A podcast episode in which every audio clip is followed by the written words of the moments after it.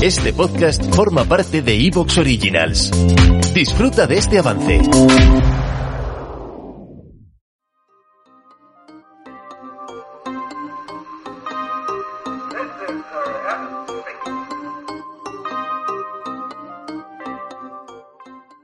Que Elon Musk es una persona con serios problemas no es ningún secreto.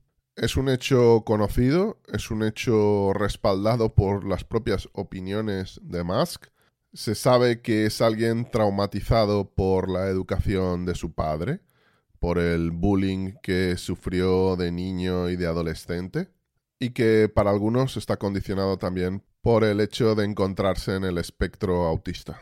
Musk ha sido visto como alguien excéntrico, talentoso, con una capacidad de trabajo casi extraordinaria y además con un sentido del humor un tanto extraño.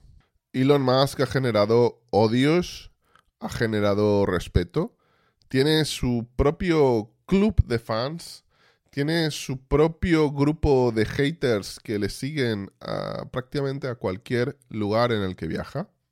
De hecho, esta misma semana se ha podido, bueno, se ha revelado el hecho de uno de los acosadores de su familia que fue grabado por los servicios de seguridad de la misma, persiguiendo a uno de, de sus hijos pensando que era él. Y en todo este contexto, teniendo en cuenta además que se mueve en el top 3 de personas más ricas del mundo y que además de muchas empresas FILFA, sí que maneja dos que tienen una extraordinaria relevancia en el mundo, como son SpaceX, en la práctica líder mundial en la ingeniería aeroespacial, y Tesla, líder mundial en coches eléctricos.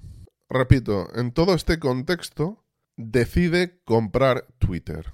Y además decide hacerlo por un precio extraordinariamente excesivo hasta el punto de que él mismo ha tratado de que no se ejecutara la compra, lo hizo por todos los medios, sobrepagó quizá asumiendo un precio del doble o triple de lo que en verdad